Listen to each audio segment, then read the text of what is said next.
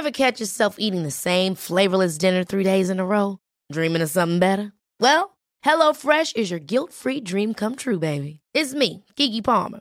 Let's wake up those taste buds with hot, juicy pecan-crusted chicken or garlic butter shrimp scampi. Mm. Hello Fresh. Stop dreaming of all the delicious possibilities and dig in at HelloFresh.com. Let's get this dinner party started.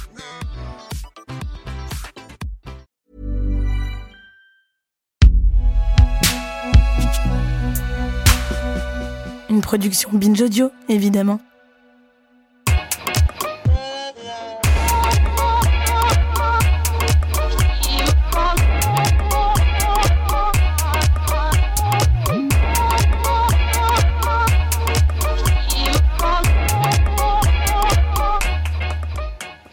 Bonjour Okaya. Bonjour Grace. Bienvenue dans ce nouvel épisode de Kif Taras, le podcast qui saute à pieds joints dans les questions raciales. Comme vous le savez, on parle ici sans complexe d'arabes, d'asiatiques, de roms, de noirs, de blancs. Et dans l'épisode d'aujourd'hui, nous allons nous pencher sur l'articulation entre la race et la classe sociale. Ce sont deux réalités qui sont rarement pensées ensemble et souvent exclusives l'une de l'autre. En France, nous sommes familières avec le rejet total de la race et plutôt enclines à le remplacer par le clivage de la classe. Comme si le racisme était l'apanage des pauvres, comme si l'ignorance donnait seule naissance au mépris culturel, comme si l'éducation était l'unique outil pour réduire à néant les mécanismes de domination raciale. Or, il n'en est rien car le caractère systémique du racisme, c'est-à-dire qu'il imprègne tous les domaines de la vie des personnes non blanches, signifie qu'il affecte aussi de façon distincte toutes les couches de notre société. Nous verrons comment la race n'efface pas la classe. Et pour en parler, nous avons invité Isabelle Bonny-Clavry pour partager son expertise et son point de vue. Isabelle, tu es euh, déjà bonjour. Bonjour, bonjour Isabelle. bonjour Merci d'être parmi nous. ça me fait plaisir. Alors, tu es réalisatrice, scénariste et autrice, notamment du livre Trop noir pour être française, qui est paru aux éditions Taillandier en 2017, et le film éponyme, documentaire qui a été diffusé sur Arte en 2015. C'est bien ça. Jusqu'ici, tout va bien. Dans Kif Taras, pour commencer, on aime bien euh, se situer parce qu'on va parler des questions raciales et du coup on demande à nos invités si elles se situent, comment ça se situe. Par exemple, euh, Rokaya est perçue comme une femme noire et moi je suis perçue comme une femme asiatique. Est-ce que toi Isabelle, c'est quelque chose qui t'a traversé Oui, bien sûr, puisque c'est le regard qu'on te renvoie et le, l'identité première qu'on te donne. Donc euh, je suis perçue comme une femme noire je me sens être une femme noire, et bien évidemment, je ne peux pas être réduite uniquement au fait d'être une femme noire. Et donc, mon identité embrasse aussi euh, plein d'autres euh, éléments. Dont on va parler. Et est-ce qu'il y a eu un moment dans ta vie euh, qui t'a fait réaliser que cette perception était celle-ci? Je, pense notamment à une anecdote que tu relates dans ton travail, cette crèche de primaire à Paris. Est-ce que tu peux nous la raconter? J'étais enfant, j'étais dans une école euh, catholique et donc euh, chaque année, en fin d'année, il y avait la, crèche vivante et euh, donc moi j'avais envie d'être Marie, quoi. Je voulais être la star du, du show. Normal. ah, voilà, bah, tant qu'à faire. Et, et on m'a dit non, toi tu vas faire Balthazar, le roi mage venu d'Afrique, puisque bon, bah il n'y a pas d'autres élèves noirs. Et je l'ai très mal vécu parce que je ne voyais pas pourquoi en tant que fille, je devais aller jouer un rôle de garçon. Et c'est la première fois où j'ai compris que effectivement euh, ma couleur de peau primait sur euh, les autres, euh, voilà, mes autres facteurs d'identité. Et du coup, ben, on, va, on va commencer directement pour explorer justement cette identité complexe que tu défends dans ton travail. Donc Isabelle, tu n'es euh, pas immigrée, ni fille d'immigrés, tu es née française, de parents français, et tu fais partie de ce que les instituts démographiques appellent la population majoritaire. Et pourtant, enfin en tout cas sur le papier, hein, et pourtant, cette question d'où viens-tu, mais comment se fait-il que tu n'aies pas d'accent, sont des phrases qu'on t'a souvent servies, la plupart du temps sans mauvaise intention évidemment, entre guillemets, hein, mais dans ton travail Trop noir pour être française, tu mets le doigt sur un impensé. Il y a des Français majoritaires, Français même de souche, hein, puisque c'est l'appellation raciste qui a été euh, euh, comment dire, composée par euh, l'extrême droite française avant de devenir un peu plus mainstream. Eh bien, il y a des Français majoritaires qui sont noirs. Et Comment, voilà, comment tu vis cet aspect de l'identité française? C'est vrai que c'est quelque chose qu'on a du mal à percevoir, notamment toutes les personnes métisses, mais aussi toutes les personnes ultramarines qui effectivement peuvent être considérés comme des Français de souche, mais qui sont toujours euh, renvoyés à une extranéité euh, du fait de, de leur couleur de, de peau. Alors c'est vrai que c'est souvent très désagréable parce que on est, c'est comme si on voulait vous obliger à vous à vous justifier. Je sais que par exemple moi, étant de avec une couleur de peau assez foncée, on ne me perçoit pas comme métissée. Donc du coup, on me renvoyait le fait de pourquoi cette fille dit qu'elle est française alors que de toute évidence, elle est africaine, elle a un complexe, elle a des problèmes. euh, voilà, donc euh, et je n'ai pas envie et je n'ai pas à euh, dérouler euh, mon voilà ton arbre généalogique. voilà, à chaque fois que je je, je rencontre quelqu'un, d'autant plus, c'est vrai que le petit oui, c'est que je suis née euh, française. Je suis née ivoirienne, donc euh, je suis binationale.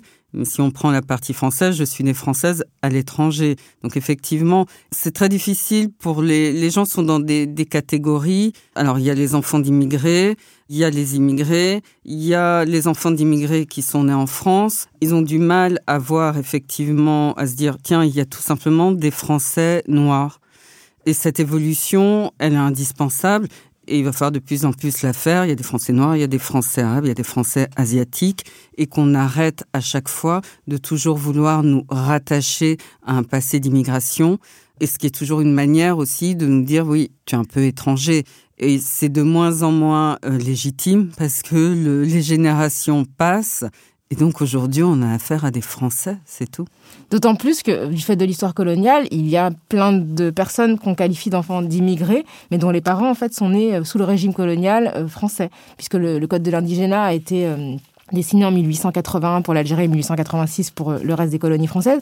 Donc on a même des Français aujourd'hui d'origine étrangère qui n'ont pas d'ascendant forcément blanc, mais dont les parents, les grands-parents sont nés en ayant la citoyenneté française. Et ça, c'est quelque chose qu'on oublie. Donc c'est vrai que l'expansion coloniale française a créé de fait une citoyenneté française très ancienne pour beaucoup de personnes et plus ancienne que pour beaucoup de personnes françaises blanches qui sont d'origine européenne, mais c'est quelque chose qui est complètement invisibilisé par les discours publics. Oui, je pense qu'il y a une très grande, bah, tout simplement, méconnaissance de, l'histoire française, de l'histoire coloniale française et aussi de, de l'histoire ultramarine.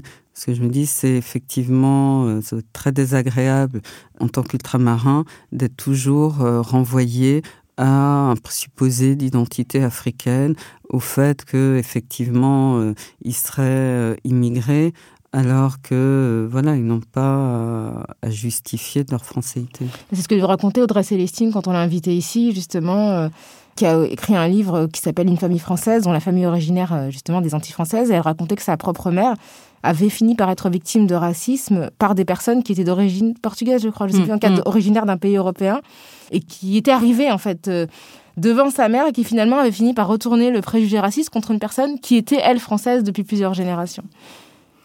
Et euh, ton grand-père, euh, d'ailleurs, euh, tu en parles dans ton documentaire, euh, ton grand-père Alphonse Bonny, qui est né en Côte d'Ivoire, il est, c'était des hommes libres, c'était des personnes libres et ils sont devenus indigènes.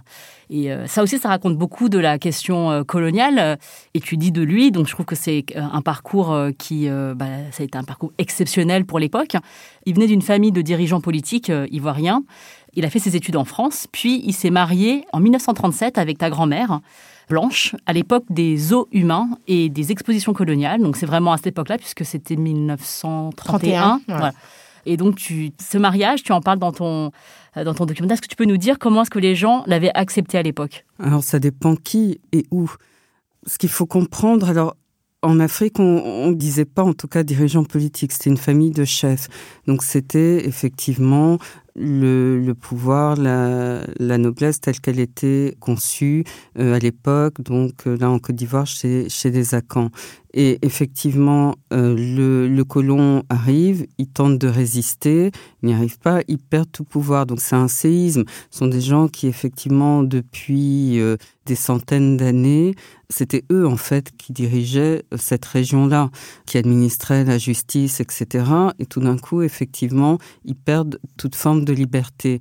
Et je pense que assez rapidement, ils ont compris qu'il fallait s'adapter à, ce nouveau euh, pouvoir Et ils ont eu euh, effectivement cette idée, euh, ce courage bah, de rassembler leurs économies et d'envoyer euh, un des leurs à leurs frais étudier en France, avec cette idée qu'il fallait à la fois comprendre la culture de l'envahisseur et aussi arriver à conquérir du pouvoir selon les nouvelles, les nouvelles règles du jeu pour ensuite euh, revenir et protéger euh, la famille, le clan, euh, voilà. avec la, la, nouvelle donne. Donc après, effectivement, c'est tombé bon sur mon grand-père parce qu'il était bon élève. Il a eu le courage comme ça de partir à 15 ans, pendant 15 ans, où il n'a jamais remis les pieds en Côte d'Ivoire parce que ça coûtait trop cher. Déjà, il fallait déjà payer ses études, payer ses frais de séjour. Donc il n'y avait pas d'argent pour lui payer de la traversée en bateau pour revenir en vacances. Donc il n'a pas vu sa famille, il n'a pas parlé sa langue natale pendant 15 ans. Et de façon euh, très logique, bah oui, quand il a épousé euh, une fille, une fille du cru, donc une française blanche, qui elle, de son côté, a eu euh, l'indépendance d'esprit, le, courage, voilà, de, de, suivre son l'inclinaison de son cœur et d'épouser un homme noir contre sa famille, qui a fini par l'accepter. Et donc, si on en revient à, ta question, c'est qui regarde et où? Le plus difficile, les, gens qui ont le plus mal perçu euh, ce mariage mixte, euh, ce sont les, Français blancs et notamment en Afrique, dans le, système colonial parce que ils sont retournés vivre en Afrique. Mon grand-père voulait vivre en Afrique, donc il a fait sa carrière. Alors, il était africain, mais un citoyen français et en tant que magistrat français dans des colonies africaines. Donc c'est déjà une situation comme ça assez particulière et il arrive avec une femme blanche et des enfants métis. Donc en fait, il détruit toutes les catégories raciales et sociales qui ont été mises en place par l'ordre colonial. Donc leur couple lui-même est subversif. Et ceux qui avaient le plus de mal à l'accepter, c'était effectivement les, les personnes blanches. Et ma grand-mère euh, a été plusieurs fois stigmatisée comme une sorte de traîtresse à la race qui, euh, voilà, qui est en couple avec, euh, avec un noir, avec un africain. En revanche, de l'autre côté, du côté des, des Africains, c'était sans doute perçu comme un signe de réussite. C'est-à-dire non seulement il a fait les études, il a eu les, les diplômes, mais il a eu aussi la, la femme blanche. Euh... Ça, ça n'a pas changé. Hein.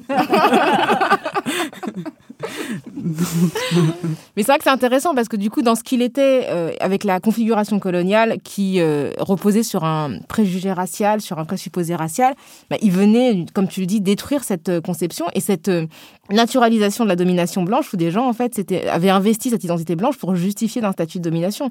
Lui venait non seulement en étant magistrat, mais en plus en ayant une, famille composite de ce point de vue-là. Et en plus, donc, son métier, c'était de juger, donc de faire appliquer la loi, parfois de sanctionner, donc de mettre en prison, et qui allait devant les, les tribunaux euh, français, c'était majoritairement donc des Français, des citoyens français, majoritairement des personnes blanches.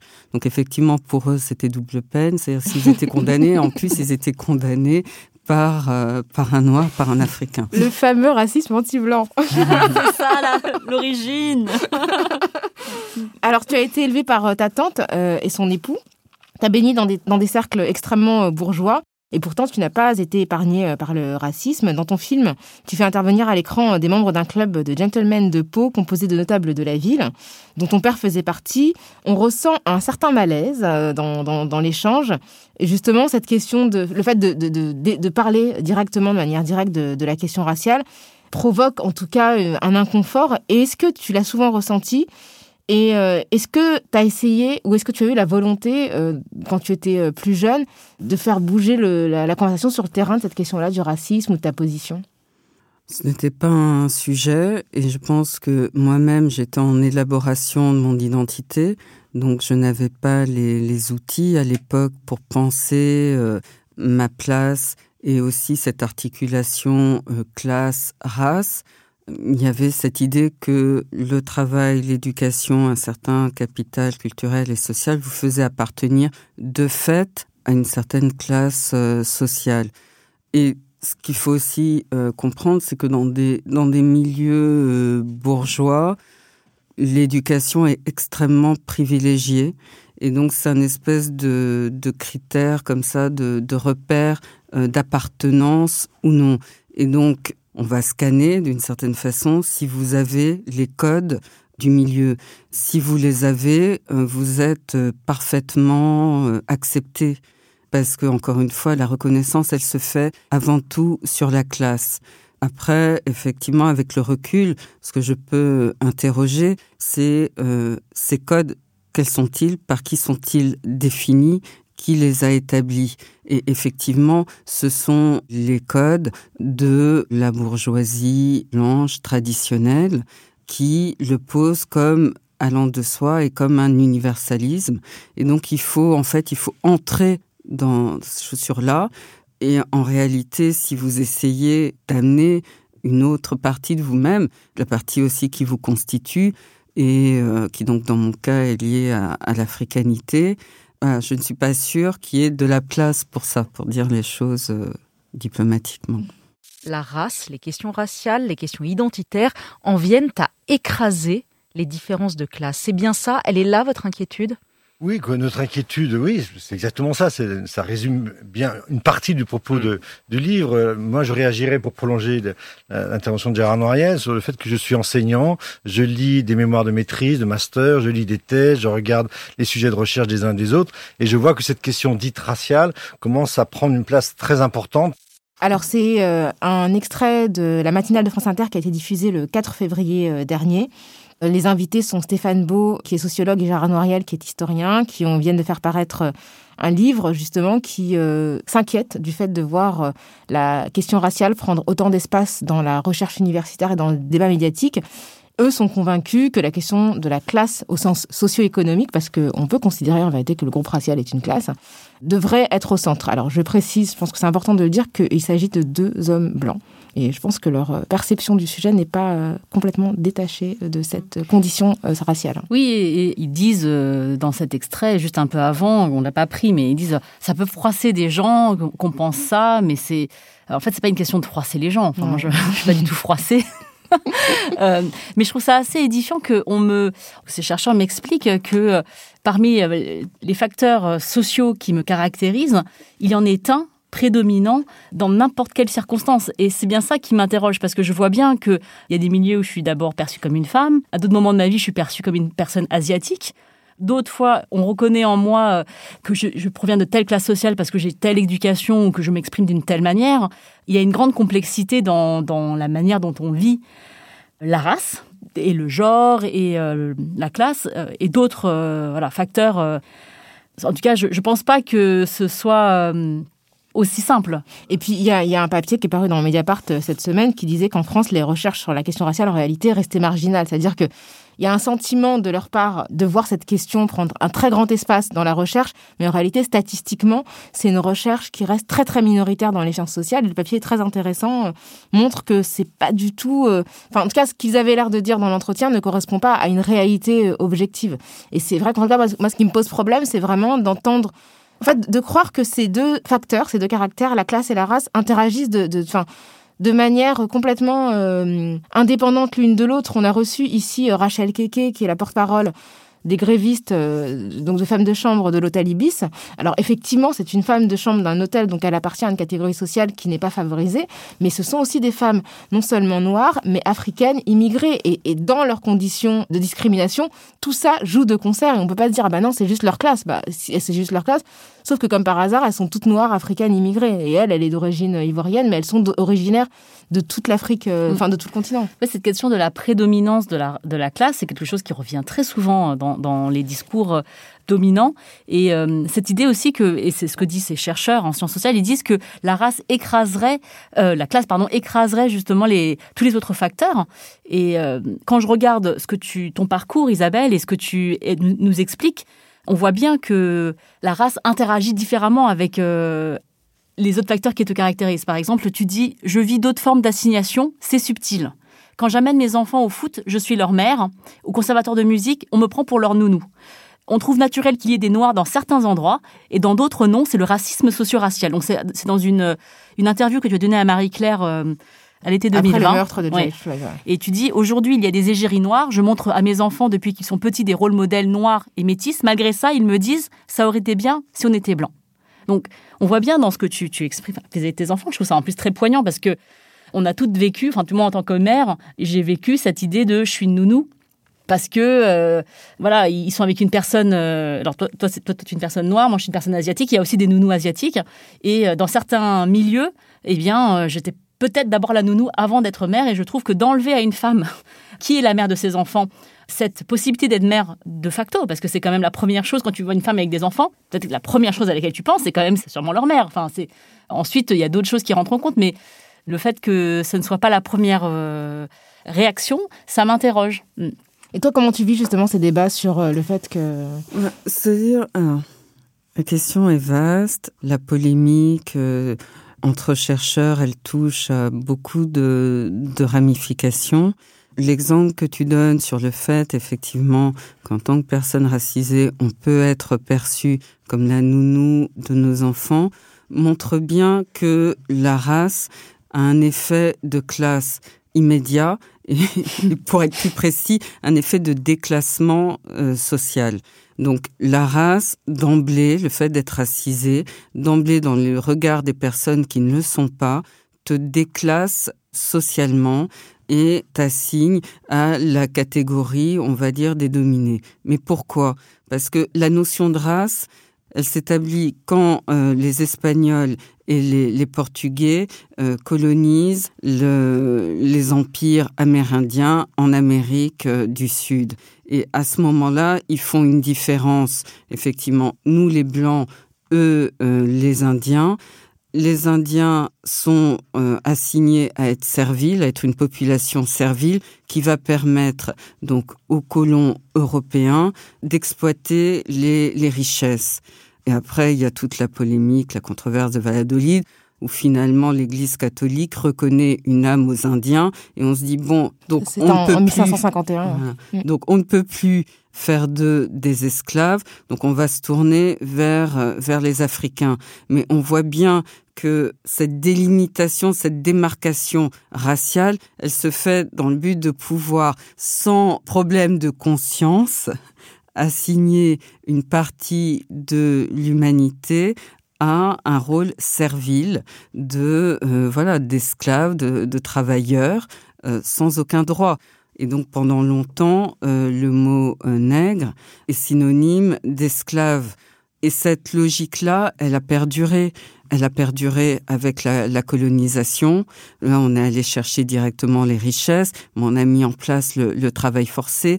L'indigénat s'est basé sur euh, le code noir, donc on s'est inspiré de ce qui avait été fait pour l'esclavage. Donc, le Pour, Code euh, noir, qui est un texte juridique, a été rédigé en 1685 pour euh, régir le statut euh, des euh, personnes réduites à l'esclavage. Et donc, on, voit bien qu'il y, a- une filiation. Et donc, il y a cette idée que on assigne à une partie euh, de la population un statut inférieur, dominé, et on le fait sur une base qui est celle de la couleur de peau.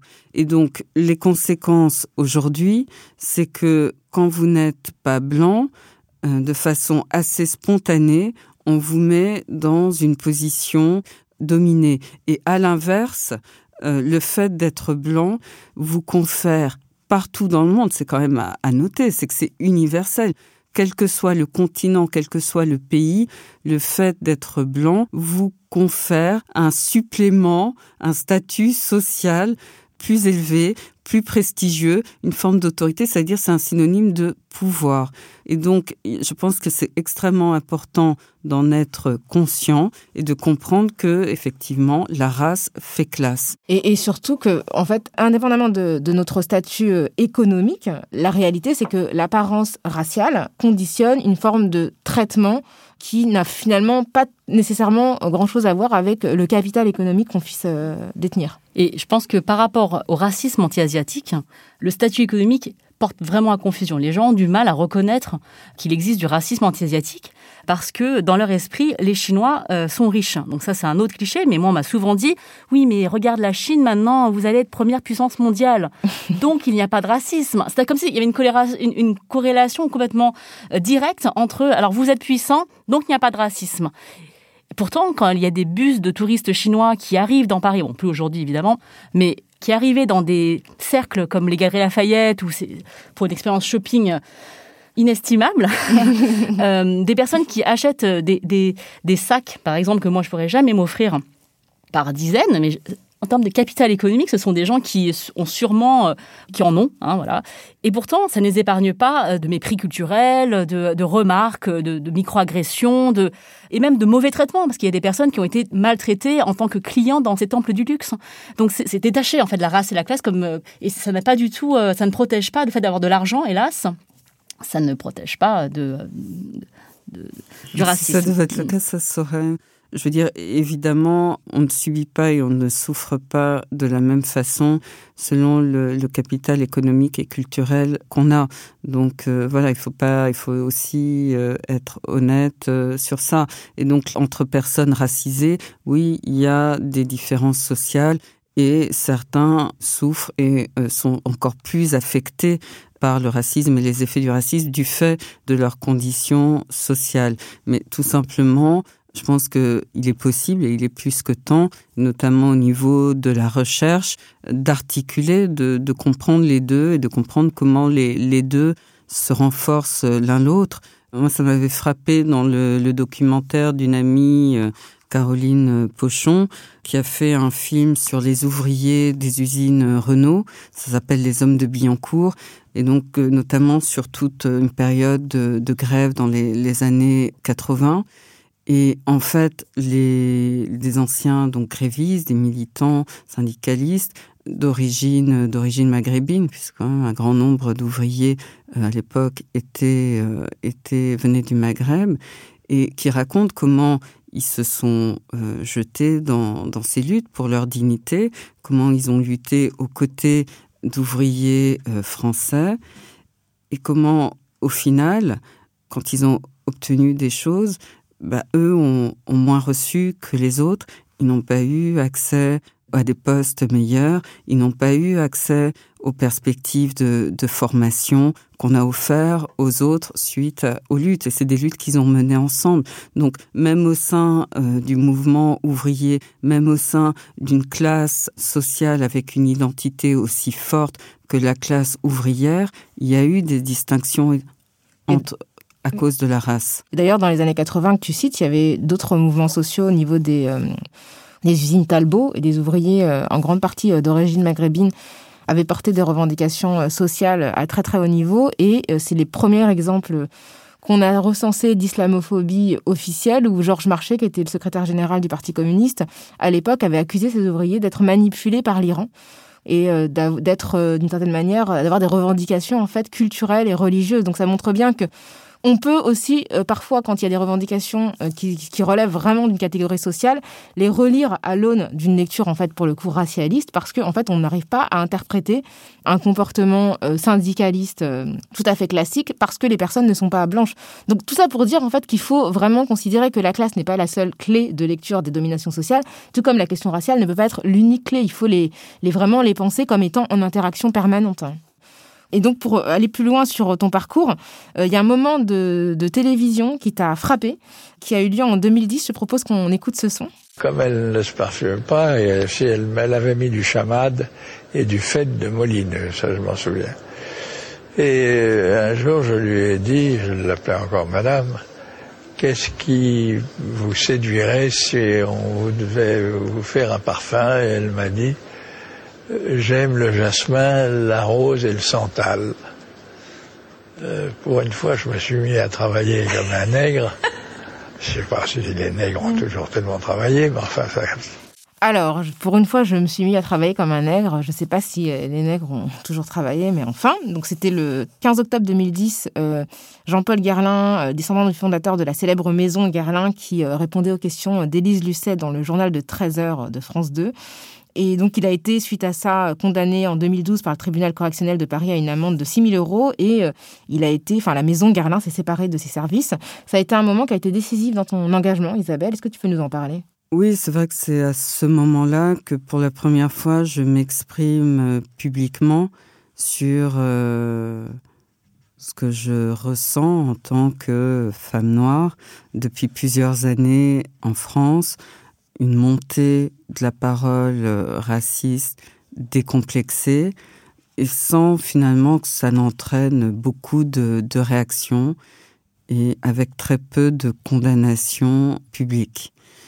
Et donc c'est vrai qu'à ce moment-là, j'appelle à une action sur les réseaux qui va être très relayée, suivie, euh, médiatisée et qui va aussi montrer, et je pense que c'était surtout ça qui était important, que finalement, en tant que simple citoyen, on a la possibilité d'intervenir et même d'infléchir le, débat public.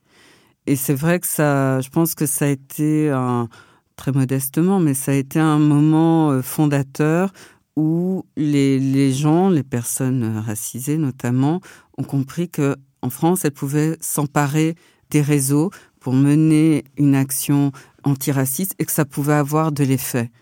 Et donc après, c'est un mode opératoire qui ensuite a été repris et puis maintenant qui est amplifié avec toutes les, les plateformes comme change.org, etc. Et donc c'était important pour moi individuellement et je pense que ça l'a été aussi pour beaucoup d'autres personnes de pouvoir voilà reprendre du pouvoir sur nous-mêmes et se dire qu'on n'avait pas à subir euh, nécessairement ce que les médias, ce qui est dans les médias, et qu'on a cette capacité, effectivement, de pouvoir agir, euh, réagir et changer la donne même si on a euh, la bonne éducation, le bon code postal, euh, les bons diplômes, il n'empêche que ce qui se passe à la télévision et dans l'espace public qui nous entoure tous et toutes, on est affecté par ce qui se dit et par euh, les, idées qui sont véhiculées. Et il y a deux problèmes. Il y a non seulement le fait de, proférer sur une chaîne nationale à une grande écoute ce genre de propos donc ça a été condamné pour injure raciale, donc ça a été considéré par la justice française comme une injure.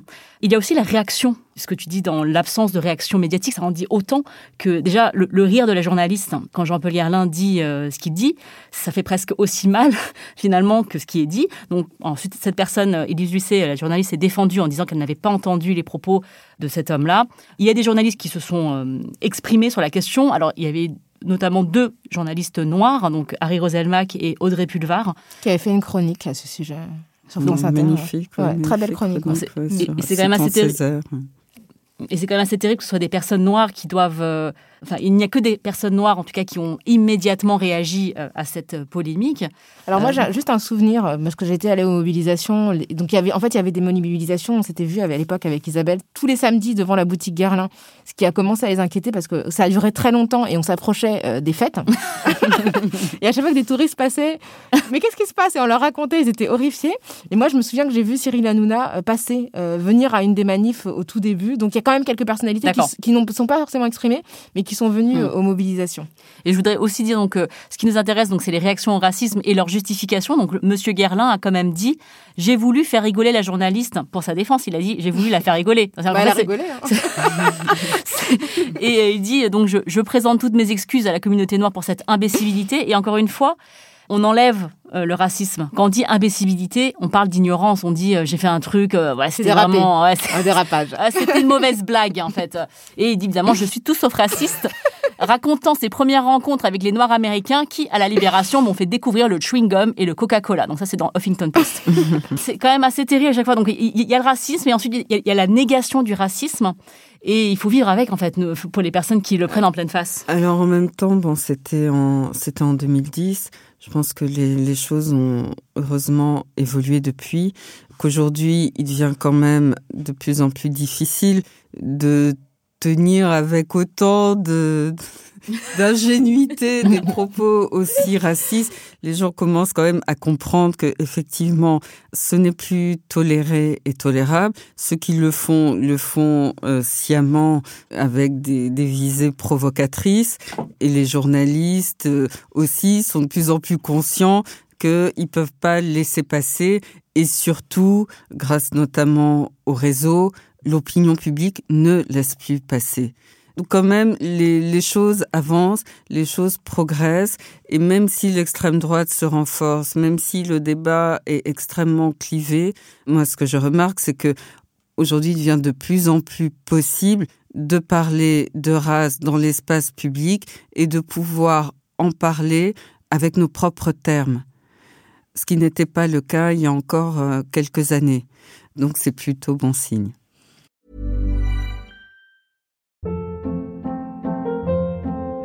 Hold up. What was that? Boring. No flavor. That was as bad as those leftovers you ate all week. Kiki Palmer here, and it's time to say hello to something fresh and guilt-free. Hello Fresh. Jazz up dinner with pecan-crusted chicken or garlic butter shrimp scampi. Now that's music to my mouth. Hello Fresh. Let's get this dinner party started. Discover all the delicious possibilities at hellofresh.com.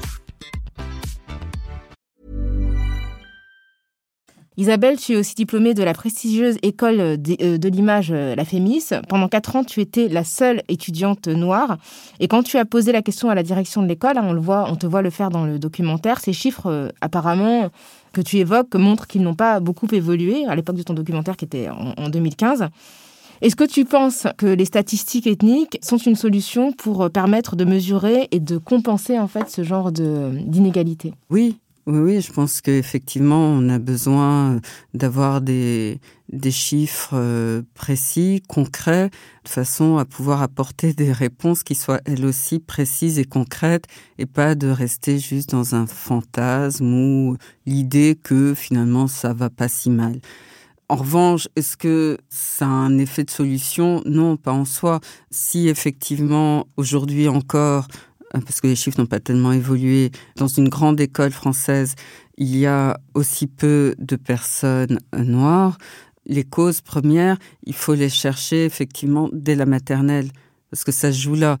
Ça, se, ça joue sur effectivement la possibilité qu'ont des personnes qui appartiennent majoritairement à des classes populaires de pouvoir avoir une vie à la hauteur de, de leur talent, de leur potentiel, de leurs rêves.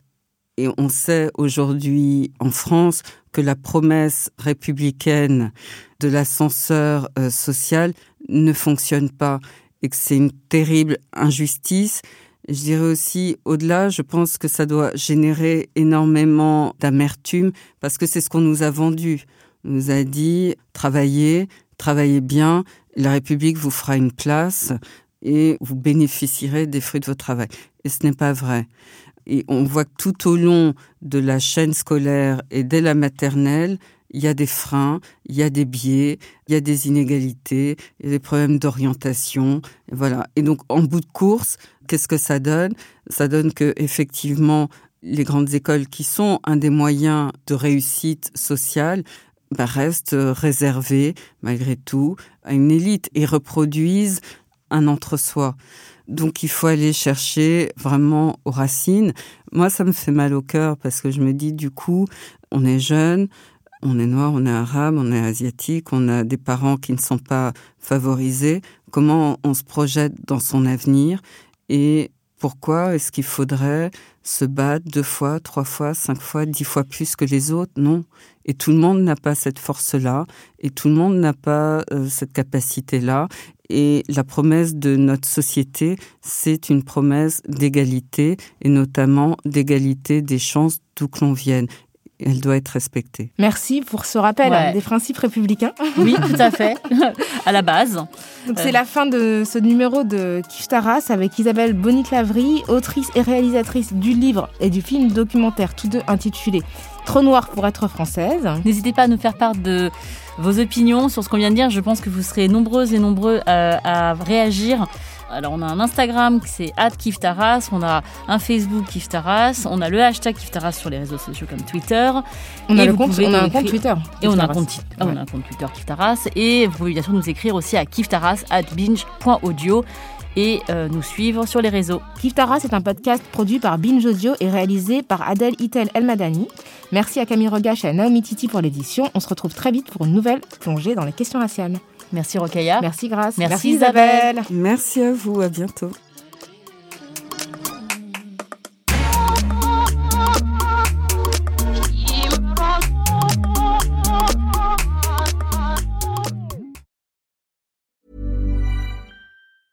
Ever catch yourself eating the same flavorless dinner three days in a row? Dreaming of something better? Well, HelloFresh is your guilt-free dream come true, baby. It's me, Kiki Palmer. Let's wake up those taste buds with hot, juicy pecan-crusted chicken or garlic butter shrimp scampi. Mm. Hello Fresh. Stop dreaming of all the delicious possibilities and dig in at HelloFresh.com. Let's get this dinner party started.